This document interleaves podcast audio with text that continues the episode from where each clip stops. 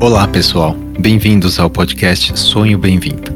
Sou Renato Tomioka, ginecologista especialista em medicina reprodutiva. E este podcast é produzido pela Arte Academy com o apoio da Clínica Vida Bem-vinda. E tem o foco de trazer para você o que há de melhor e mais atualizado na ciência da reprodução humana com a nossa experiência clínica do dia a dia. Acreditamos muito na força da boa informação e o nosso objetivo é ajudar quem precisa a atingir o sonho de ter um filho através de conteúdos de alta qualidade reunidos por quem trabalha com infertilidade. Para mais detalhes, entre no site arte-academy.com.br barra podcast.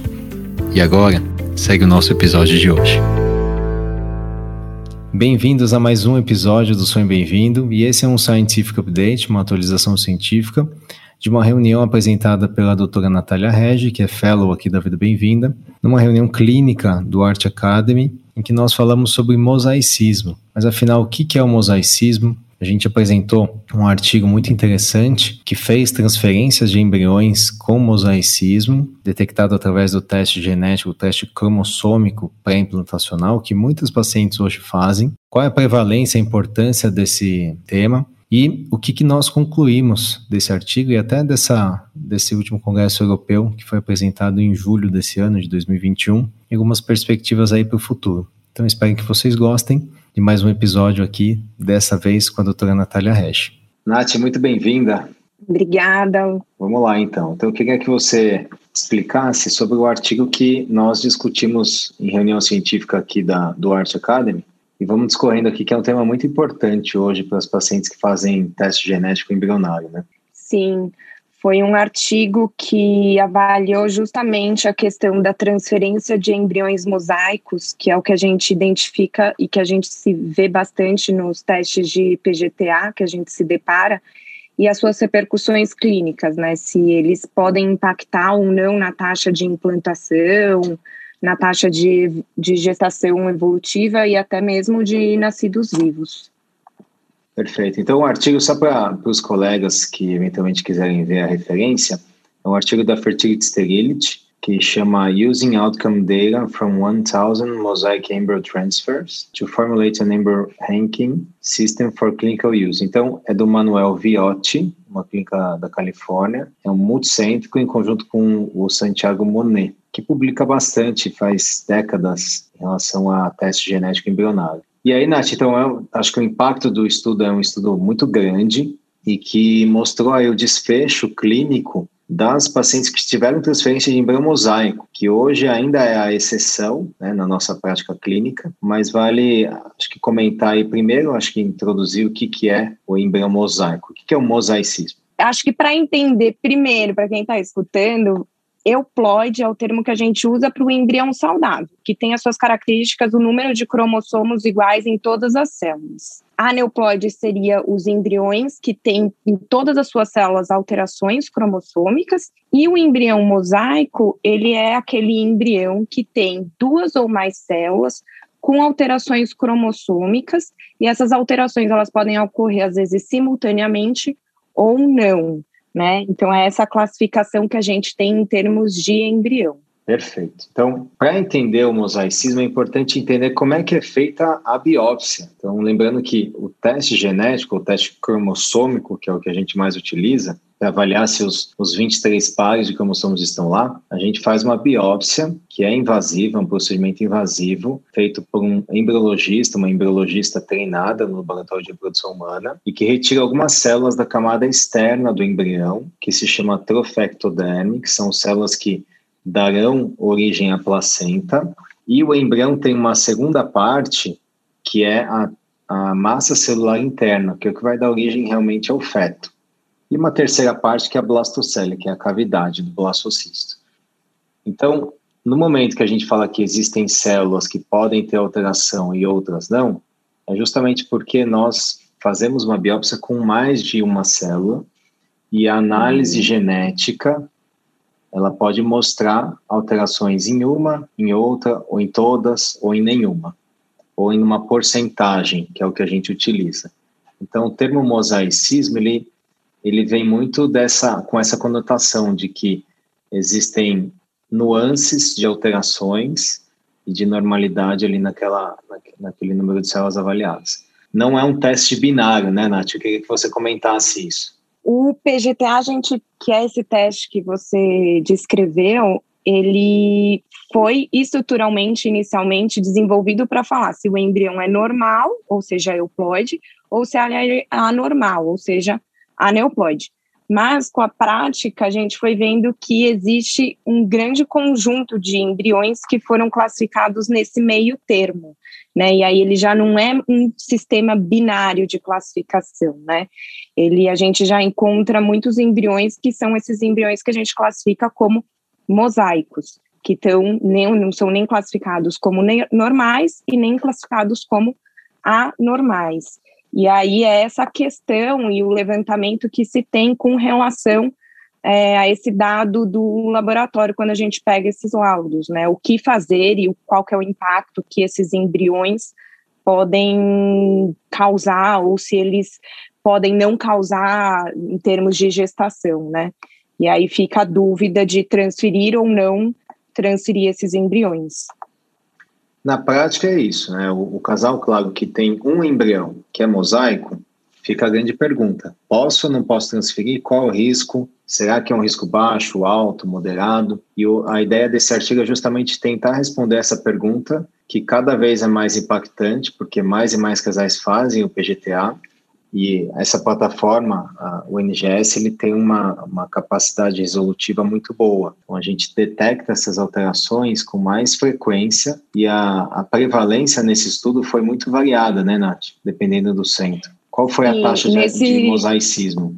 É, nesse trabalho foram incluídos cinco centros de reprodução espalhados pelo mundo e o que observou é que a taxa de mosaicismo nesses centros variou de 11% a 25%.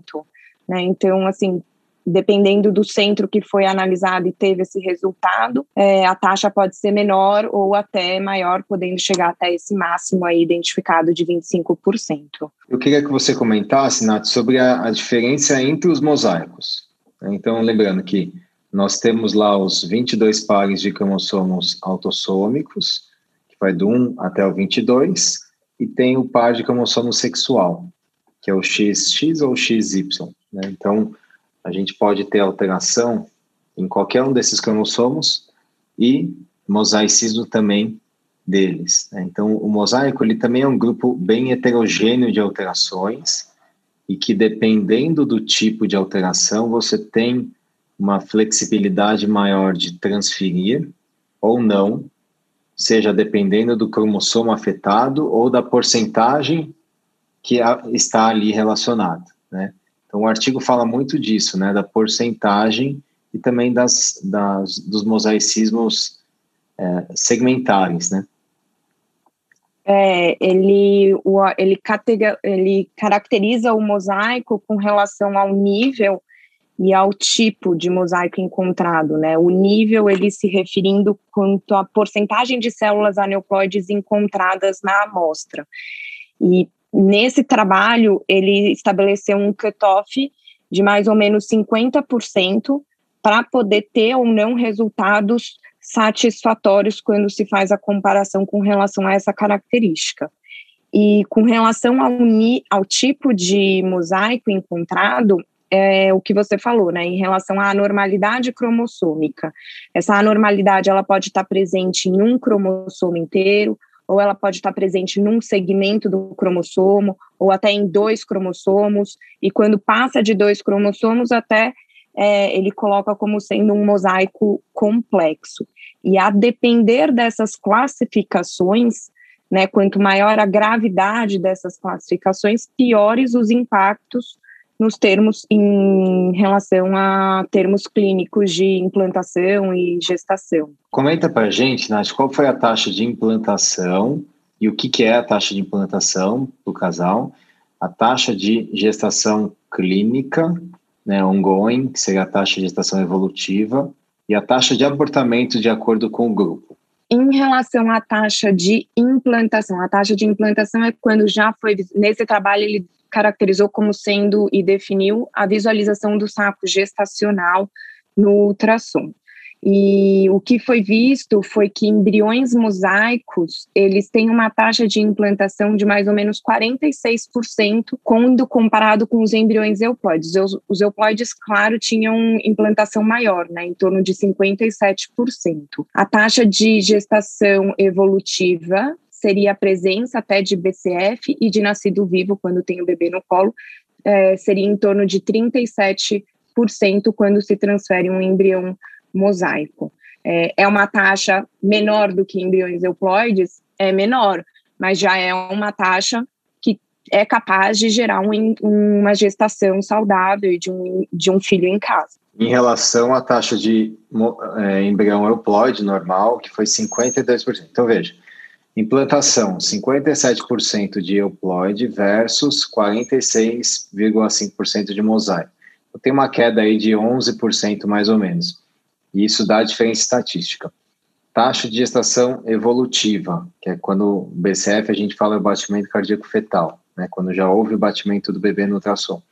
52% dos normais euploides versus 37% dos mosaicos, que é uma taxa, pensando na, na história da fertilização in vitro, quando a gente fala em 37% de gestação né, por embrião, é bom. Isso em geral é bom, é tido como uma taxa boa. Né? Claro que em comparação ao embrião que passou como euploide, é uma taxa menor também e deu diferença estatística. E a taxa de abortamento, Nath?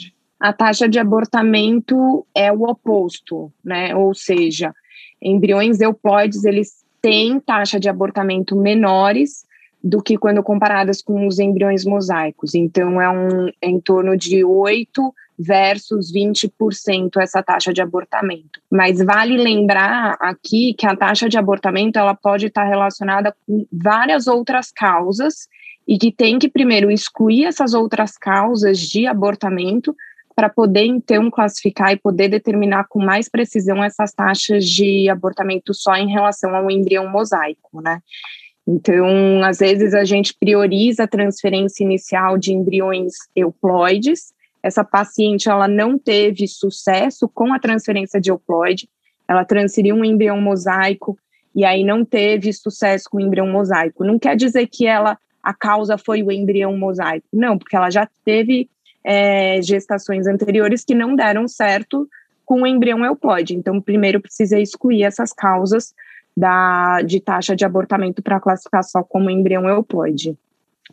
Nath, uma dúvida, não sei se o artigo fala nisso, mas a taxa de mosaicismo variou de acordo com a idade do óvulo?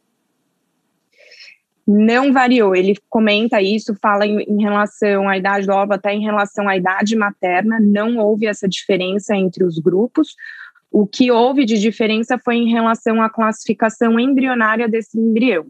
Né? Então, às vezes, foi a única diferença que teve que às vezes embriões mosaicos eles tendem a ter uma classificação embrionária pior em termos assim, né, de letra que a gente fala, índice C, quando comparado com os embriões euploides. E ele comenta se algum desses esses mosaicos transferidos nasceu com algum problema ou alguma síndrome? Não, não, eu acho que isso daí até o que a gente deixou em aberto no trabalho seria até uma, um bom levantamento, saber realmente a repercussão futura desse, dessas transferências. As pacientes que fizeram essa transferência desse embrião mosaico, elas tinham um conhecimento e elas fizeram um aconselhamento genético até para estarem cientes dos riscos e das possíveis consequências que essa transferência poderia ou não é, ocasionar, mas o resultado final de em termos de do bebê, se teve síndrome ou não, a gente, esse trabalho não mostrou. Mas se eu não me engano, no, no próprio Congresso Europeu, no Escher, agora de 2021, que foi em julho, o, o próprio Santiago Monet fez uma apresentação sobre o mosaicismo. Ele citou esse estudo que ele publicou esse ano. Ele é, inclusive, o autor final né, do, do artigo. E ele, ele falou que dessas, acho que foram desses mil embriões mosaicos transferidos, os que nasceram, todos nasceram saudáveis, apenas um bebê nasceu com mosaicismo, acho que fizeram algum cariótipo lá, mas fenotipicamente ele estava normal, ou seja, era um bebê que você olha não tem nenhuma doença, ele é saudável, mas ele tem sim um mosaicismo ali. Todos os outros parece que foram é, bebês normais. Então, isso ele comentou né, ali na aula, até uma aula que o, o Lucas também comentou para nós, né, na reunião científica. Depois a gente pode assistir, mas é, parece sim que é muito seguro a transferência, claro, dos embriões que tem menos do que 50% de mosaicismo. Acho que essa é talvez a, a, mensagem final, né, Nath, do estudo. Quando você. É, exatamente. Muda esse cutoff, que hoje é algo em torno de 20% a 30%, ou seja, entre 20% e 30%, até 70%, 80% seriam mosaicos. Se você subir esse cutoff até 49%, 50%, você ainda tem segurança de que aquele embrião pode sim ter uma chance boa de implantar, de evoluir e de nascer saudável. Sim, tem um risco maior de abortamento do que um embrião euploide, mas, por outro lado, você deixaria de descartar embriões né, que passariam ali por um laudo como um mosaico, às vezes de alto grau, enfim. Né? Então, talvez seja um momento para a gente questionar essa classificação, até o que o Oscar falou na reunião, né? de ser uma classificação não binária, sim ou não, né? Transfere ou não transfere, mas uma classificação é. de, olha, um ranking. Este aqui está como o primeiro do ranking para ser transferido, porque provavelmente ele é, é euploide. Esse é o ranking 2, porque provavelmente ele é também euploide, e por aí vai. Né? Isso a gente faz é, de rotina, fazendo a classificação morfológica no laboratório, com as letrinhas e com os números e talvez com a genética é, devesse funcionar dessa forma. Quem sabe num futuro breve aí. Sim, Quer comentar exatamente. mais alguma coisa, Nath? Não, acho que é isso que você falou mesmo, a questão da classificação que eu acho que é o mais determinante, né? E a gente identificar essa classificação e deixar de classificar como binário, normal ou anormal, e saber que no meio desse normal anormal a gente tem muitos embriões viáveis mesmo, mas que tem alguma alteração, mas que essa alteração não tem tipo de repercussão clínica, né? Que até você comentou que o autor até no, no congresso falou que essas gestações foram saudáveis e geraram filhos, bebês saudáveis, né? Então, para a gente desmistificar essa questão aí do mosaicismo, de transferir ou não o mosaicismo e ficar um pouquinho mais à vontade em relação a isso e abordar isso com os pacientes, né? Maravilha. Nath, obrigado aí pelo seu tempo e até a próxima. Obrigada eu, gente. Obrigado por estar conosco nesse episódio do Sonho Bem-vindo. Se você estiver interessado em saber mais sobre o que conversamos nesse episódio, entre no site arte-academy.com.br podcast. Você pode nos encontrar no Instagram, arte.academy e arroba Vida Bem-vinda. Se você gostou desse podcast, ficaremos muito felizes de ouvir sua opinião nos comentários da Apple Podcast ou qualquer plataforma que esteja usando. Esse podcast tem caráter meramente informativo e educacional. Não deve ser utilizado para realizar autodiagnóstico ou automedicação. O conteúdo não é feito para substituir a consulta com um profissional de saúde. Em caso de dúvidas, consulte o seu médico. Somente ele está habilitado a praticar o ato médico conforme recomendação do Conselho Federal de Medicina. Nenhuma relação médico-paciente é estabelecida aqui nesse canal. E somos muito transparentes em relação aos conflitos de interesse e levamos isso a sério. Para saber mais, entre no site arte-academy.com.br/sobre.